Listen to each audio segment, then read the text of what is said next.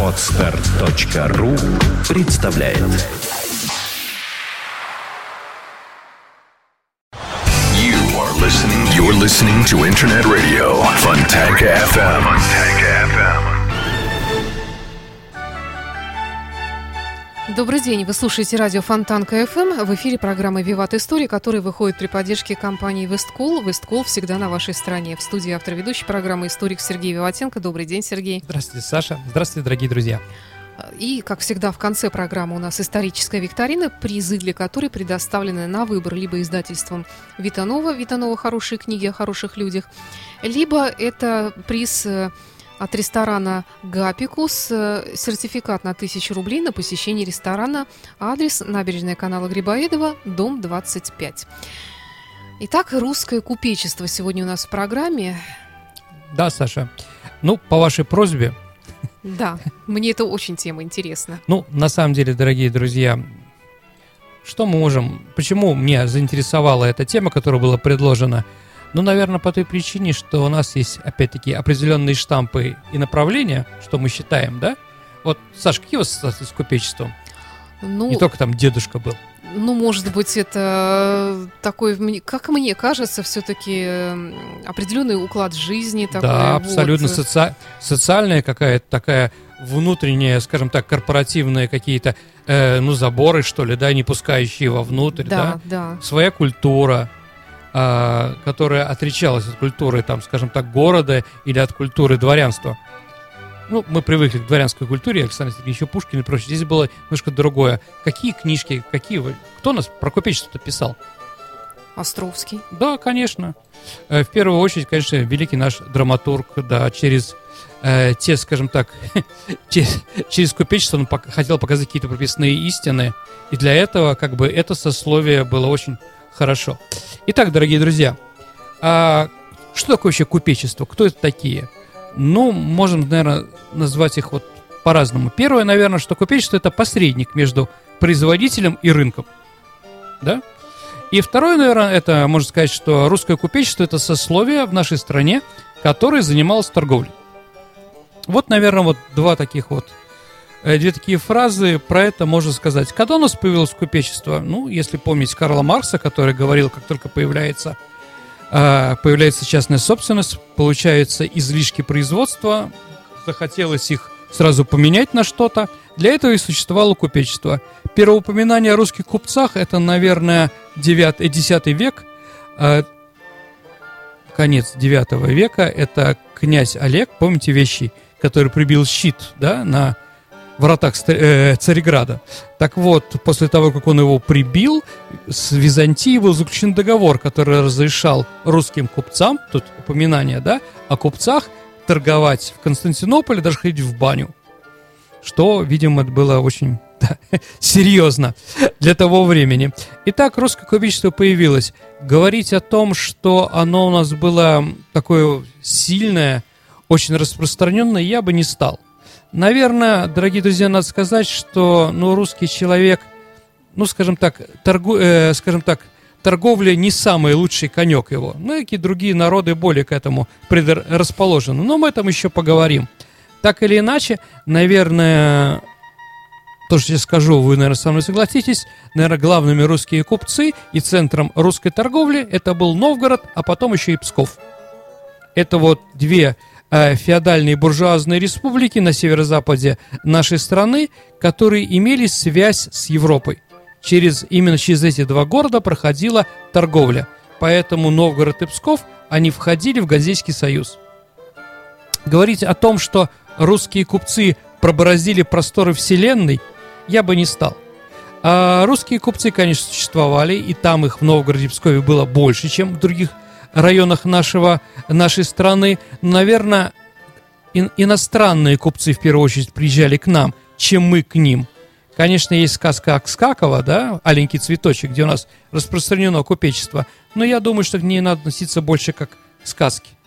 Наверное, из 100 кораблей, которые торговали между Европой и Россией, один, возможно, был русский. Не более того. Притом, ну, существовали они? Да, конечно, существовали. Но так как у нас не было военного флота, который мог бы их защитить, то пираты, а пиратов было много на Балтике, это так называемые флюбустьеры, центром пиратства на Балтике был остров Готланд, это сейчас в Швеции.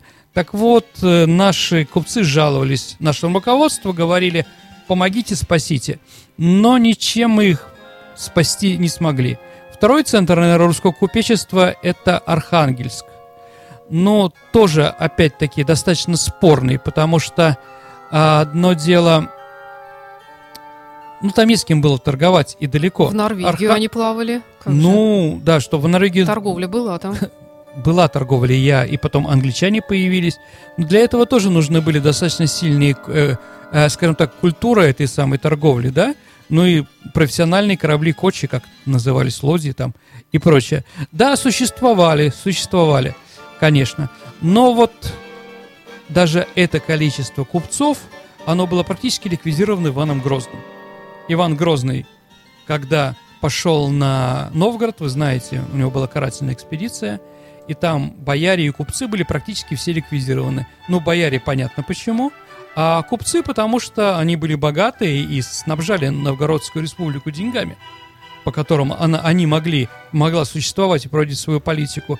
То есть при Иване Грозном, купечеством было у нас на определенный момент покончено. Понятно, что после смуты нам надо где-то было искать деньги. А купечество, понятно, это торговля, она дает процент государству. И поэтому пытались, опять-таки, как-то сделать, чтобы наше купечество жило и развивалось. В первую очередь, если мы говорим о нашем купечестве, где оно действительно получало какие-то бонусы, и можно было говорить, молодцы какие, да, это, наверное, сибирская торговля и торговля с Китаем.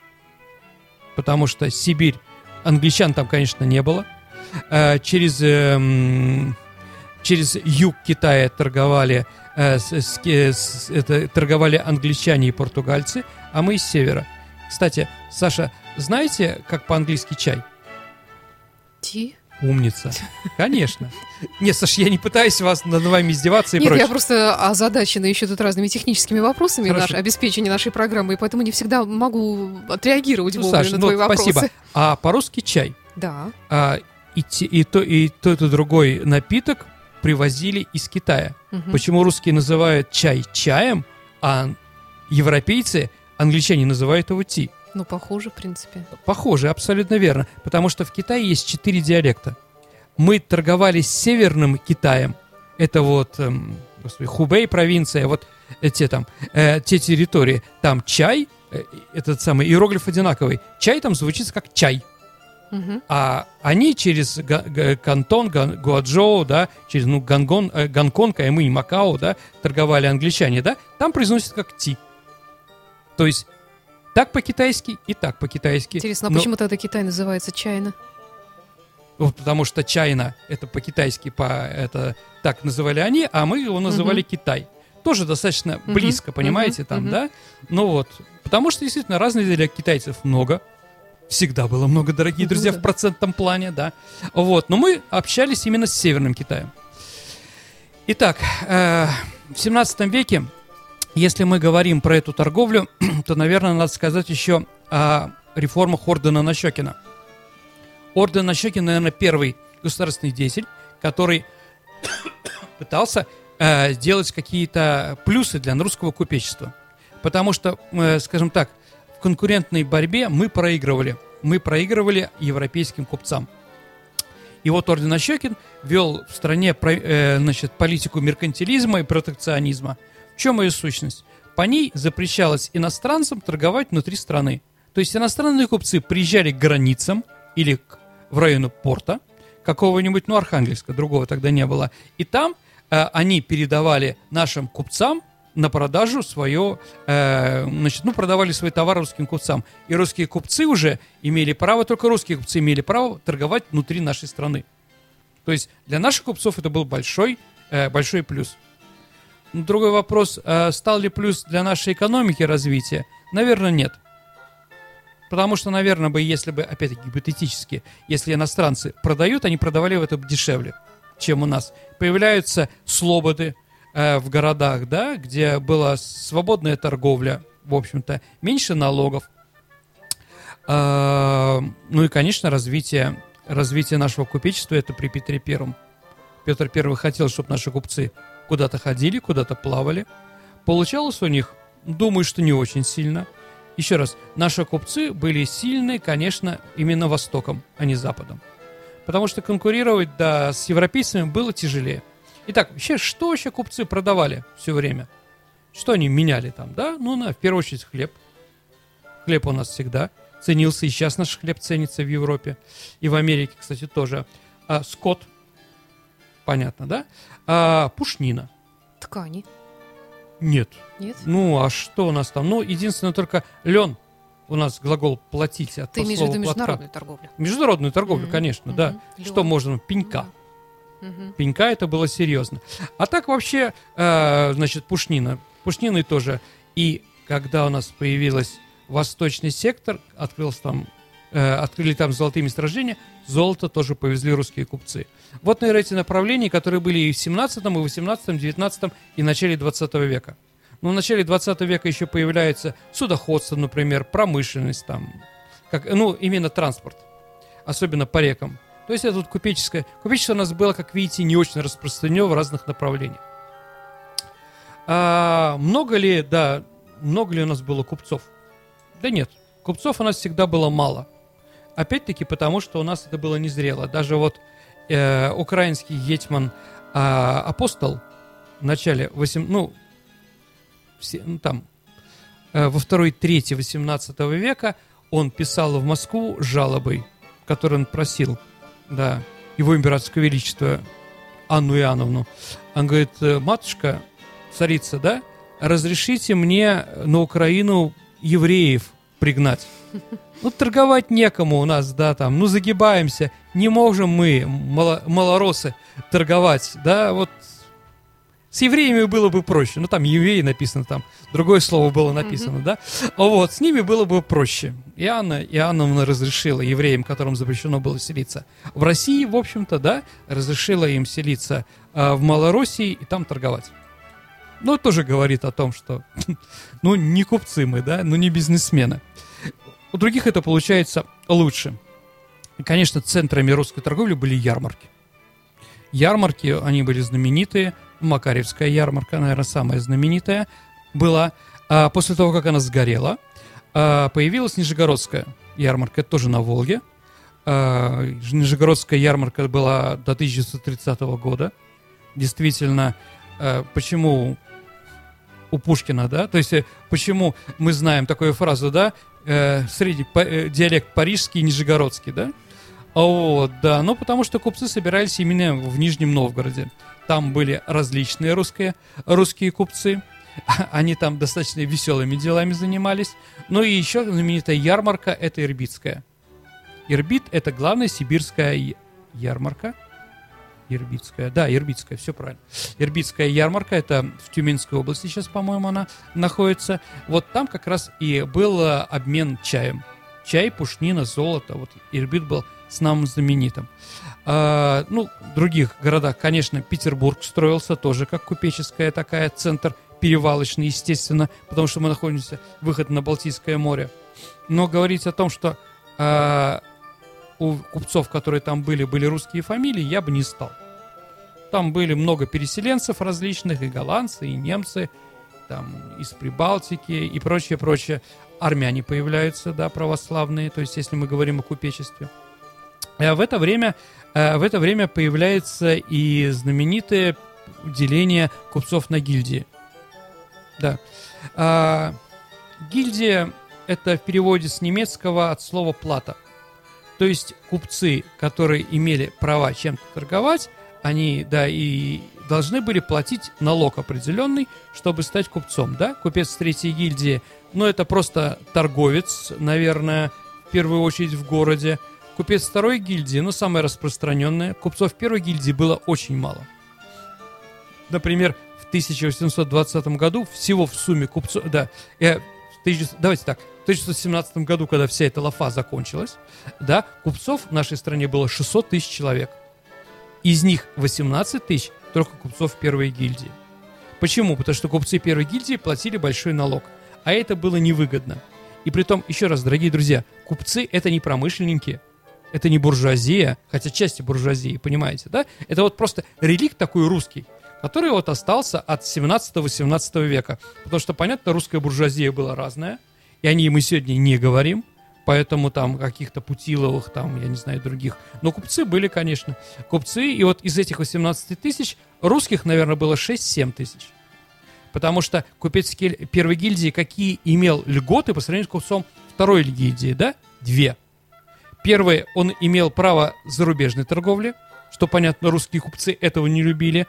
Выходить в море, иметь корабли, которые могли куда-то уплыть, да. И второе, это разрешение проживать за чертой оседлости. То есть, в первую очередь, купцы первой гильдии – это евреи разбогатевшие, которые, чтобы их не выселяли из России, чтобы они были свободны от погромов и прочее, да, купали такая интульгенция была, да, вот если ты, студи... э, извините, купец первой гильдии, э, ты живешь в городе, да, там, православном, русском и так далее и тому подобное. На Украине, э, ну, там, в крупных городах Москве и Петербурге, да, вот, э, первые достаточно крупные еврейские такие вот, э, скажем так, э, территории, которые, вот, люди, которые там жили, это были купцы первой гильдии. Итак, как видите, всего 18 тысяч. Ну, это достаточно мало, вы прекрасно понимаете. А какую роль, да, вообще купцы были грамотные и неграмотные? Ну, наверное, русские купцы были малограмотные. А как при Петре Первом, при опи, э, переписи населения, куп, ну, какая тогда была, там, неофициальная, да, но купцы, которые писали заявление, чтобы стать купцом второй, третьей или первой гильдии, то среди них неграмотных было процентов 35. Вообще грамотность э, или какую-то, э, скажем так, ученость там не то что презирали, но к ней относились очень плохо. А, например, среди, среди э, купцов у нас сложился такой э, штамп, что человек, закончивший высшее учебное заведение, коммерческое училище, там, стал бухгалтером, они им не нужны. Потому что они совершенно по-другому. Никаких письменных, ну, во-первых, они были неграмотные, никаких письменных договоров тогда, ничего этого не было. Купец – это человек слова. В, у Островского в лес, помните там, да? Там это очень хорошо говорится. То есть они могли договариваться. А образование для торговли они считали не нужно. Нужна сметка, нужна честность. Ну, сейчас, дорогие друзья, у нас, наверное, такая же ситуация в чем-то. Потому что люди, которые учатся, ну, я преподаю да, в высшем учебном заведении, я могу сказать, что некоторые учатся не для того, чтобы получить знания, а чтобы получить диплом. Им абсолютно не нужны знания, которые дает вуз. Папа научит. Или сам сусам, понимаете, да? Не нужны все эти вещи. Там нужно какие-то другие вещи, которые не учатся в высших учебных заведениях. Может, они правы, может, нет. Ну, такой спорный вопрос, но вы понимаете, о чем я говорю. Поэтому все наши коммерческие училища было... Э, я, я вот работал в Инжиконе, сейчас я работаю в экономическом университете, и там вот эти вот коммерческие курсы Побединского, если посмотреть национальный состав, да, тоже русских очень мало. Очень много армян, очень много. На втором месте, вы понимаете, по фамилиям трудно сказать, немцы они или евреи, понимаете, mm-hmm. да? Вот, ну, скажем так, люди вот с такими фамилиями, да, а Ивановых, Петровых, Сидоров там, ну, практически не было. Хотя, конечно, если мы вспомним, каких вы знаете купцов, ну, русских, да? Какие фамилии? Второвы, Третьяков, Морозов. Третьяковы. Морозовы, они промышленники. Они все-таки занимались ага. ткацким производством. И еще угу. раз говорю, дорогие друзья, вот мы говорим о штампах, да? Поэтому купцы, купец – это купец. А производитель какого-то завода и фабрики – это совершенно другое.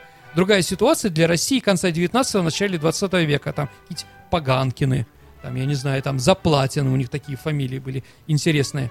А вообще тоже мы, когда говорим, надо понимать. Например, все зерно, продажа зерна на территории Волги, это была, скажем так, монополия для старообрядцев. Они вы, вы, выдавили, вы, выдавили оттуда всех. И вот там, да, Гучковы, которые были там, потом они стали промышленниками, а до этого они занимались торговлей, да, торговлей зерном. А вот они как раз, э, значит, тоже говорить о том, что у нас было распространено, что любой человек мог заняться каким-то бизнесом, ну не дали бы. Не дали бы другие. То есть там достаточно было все жестко в то время. Ну, если мы говорим, то, конечно, купечество – это отдельная культура. Культура вообще жизни, да. Если мы посчитаем Гелеровского, например, «Москва и москвичи», как где он описывает о купцах, купцы, конечно, предавались, ну, скажем так, при, купцы из провинции, они, скажем так, в Москве москвичи на них смотрели с интересом. В Петербурге в меньшей степени, да, потому что город холодный все-таки, да, а в Москве тоже. Вот приезжают, всем было интересно смотреть на них, как они и прочее, да. Ну, любые, любимые развлечения русских купцов, да, это вот это чревоугодие. Вот рестораны, кабаки были построены специально, они очень любили не только чай пить, да, но вот, например, а, спор купцов был, кто на большую сумму проест. Угу. Вот они садились в каких-то ресторанах знаменитых, в том числе Яр, наверное, Прага, да, вот. И кто закажет, да, не просто съест, а съест подороже. И что они там ели, там, я не знаю, там лягушек или там икру в большом количестве, хотя икра была достаточно, достаточно недорогой в то время продукт. Вот этим. Или, например, а, такой анекдот ходил. Почему шампанское мум самое распространенное среди русского купечества? Ну, знаете, мадам Клико есть и прочее, да? Вот. А потому, объясняли знатоки, что купец, который начинает пить в 8 часов вечера, а заканчивает в 6 утра – к утру позвать официанта и заказать еще бутылку, он может произнести только мум. Понимаете, да? Или про цилиндр, да, ставился цилиндр, и они заканчивали пить шампанское, когда пробки закрывали цилиндр полностью. Да, вот так вот они веселились. Но, да, но Владимир Ильич Ленин в 17 году закрыл эту тему на долгое время. А, понятно, что а, влияло ли образование и ситуация в стране на купечество? Конечно. Если первое поколение оно было неграмотное, то второе уже было с образованием, а в третье они уже ничем не отличались от дворянства. Никакой моды, ничего. Ну, знали только свое место, да, что они там сословия. Вообще вот э, реформа, городская реформа 71 года, 1870 э, года, 71 года она начала э, вводить жизнь, да, сделала местное самоуправление в городах. Если в земствах победили дворяне, то, конечно, купечество и буржуазия получили, э, получили право, э, скажем так, руководить городами. И купцы просто, как, если купец становился головой города, то он вкладывал свои деньги. Поэтому, например, Кузнецов, такой знаменитый купец, э, был трижды переизбран главой Красноярска. Когда он умер, его сын в первую очередь сделал то, что переписал себя из купцов красноярских в минусинских, чтобы не иметь права баллотироваться в городе Красноярске. А Минусинск, он, ну, в 10 раз меньше, чем Красноярск. Там меньше денег потратить. Алексеевы знаменитые, да, купцы – в честь которых, да, ну, знаменитый Константин Сергеевич Станиславский, он же Алексеев, да, в Москве, тоже свои деньги вкладывали, и многие другие. Если мы посмотрим, да, но не Москва и Петербург, а всех других городах, то наверняка мы увидим и своя архитектура, купеческая, да, какие-то вклады, э, скажем так, они делали много и э, делали много для тех городов, в которых они жили. Хотелось бы, чтобы нынешние власть придержащие богатые тоже делали бы столько, сколько делали купечество в то время. То есть вот такой класс. Не сказал бы, что он был большой, но где он был достаточно сильный, он приносил много пользы. Посмотрим, что будет дальше в этом направлении. Ну что ж, тогда переходим к нашей исторической да. викторине. И вначале мы подведем итоги прошлой программы. У нас был вопрос про Анну, э, тема у нас была про Анну Иоанновну. Да. И был вопрос, у какого города впервые мы стартнулись в военном плане с французами? Это был город Данцик или Гданьск. Да. Тут как раз два варианта правильных ответа. Угу. Константином Шакский выбираю я из всех наших правильных ответов. Э, наше поздравление, выбирайте приз. Напомню, что приз для исторической викторины предоставлен на выбор либо это книга от издательства «Витанова», либо это э, сертификат на 1000 рублей на посещение ресторана «Гапикус» по адресу набережная канала Грибоедова, дом 25. И сегодняшний вопрос. Дорогие друзья, а, вы, наверное, видели картину Кустодиева Купчиха. Ну, я думаю, что многие вас ее видели. Она у нас будет сегодня висеть на нашем сайте. Так вот, эм, в начале 60-х годов 20 века к этой картине очень часто стала при, приходить известная киноактриса. Она наблюдала, смотрела на нее внимательно-внимательно. Скажите, а в каком фильме после этого, поняв, что это за актриса, скажите, в каком фильме в следующем она сыграла Да, назовите название художественного фильма. Ну, во-первых, знаменитая картина, знаменитая актриса, очень Да. похожая на эту. И как бы знаменитая комедия. И скажу так. знаменитейшая, да. Да. Ну что ж, тогда спасибо. Напомню, что ваши ответы можно оставлять на нашем сайте фонтанка.фм. Э, Там, где у нас анонсы справа от э, картинки из студии, есть э, раздел «Вопрос программы «Виват История» от 6 мая 2014 года. Нажимаете на кнопочку «Прислать ответ», присылайте ваши ответы. Не забудьте представляться. Саша, я хочу вас поздравить с Днем радио, Спасибо. который у нас будет завтра, дорогие Сергей, вас друзья. тоже. Спасибо тоже, да. И еще маленькое сообщение, потому что мне пишут, дорогие друзья, те, кто скачивает наши, програ- э, наши передачи в интернете, в подкастах, да, мне присылают, а почему все время ноль там написано скачиваний, да? Это не наша проблема. Скачиваний столько Да, же даже стало да. больше. Это просто сломался. Это на всех программах, да, Да. происходит. Это на сайте под FM, где есть наши Да, не- ленты. не, думайте, есть, что мы да. не ста- такие неинтересные. Просто это Нет, не просто наша какая-то вина. у них да, наша беда. ошибка какая-то техническая. Мы боремся с ее исправлением, вернее, пытаемся бороться с руководством под FM, чтобы она была исправлена. Сергей Ватенко был в студии радио Фонтанка FM. Программа «Виват Истории» выходит при поддержке компании «Весткол». «Весткол» всегда на вашей стороне. Спасибо и до встречи через неделю. До свидания. You are listening. You're listening to Internet Radio. Fontanka FM.